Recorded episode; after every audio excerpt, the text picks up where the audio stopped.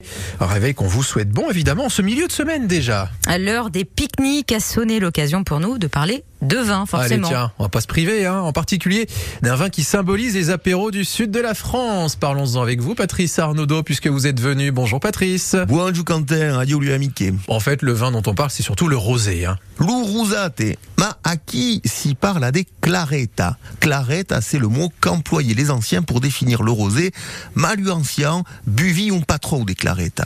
Le rosé, la claretta, c'était pas le vin favori des anciens, hein, paraît-il, Patrice?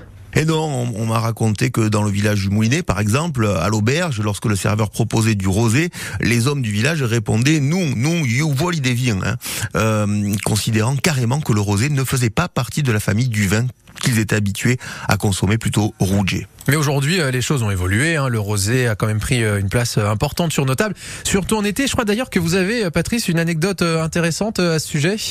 Ouais, une histoire qui vient de la Valade hein, la grande vallée viticole du département. Alors où avant Villars, on l'oublie, c'est Massouin qui avait le monopole des ventes de vin. À l'époque, à Louvine, des Massouins era bien réputate. Hein. Puis au siècle dernier, seuls quelques rares passionnés ont continué de maintenir une production dans ce petit village. Et le dernier producteur de Massouin s'appelait Moussu Gili, prénom Rosé. Rosé, un joli prénom quand on fait du vin dans le sud de la France. Merci beaucoup, euh, Patrice. Oh, attendez, attendez, attendez, parce que là, on parle de rosé. Comment on dit avec modération? Parce que je vous rappelle que l'ARCOM nous écoute. Donc, comment on dit avec modération, Patrice?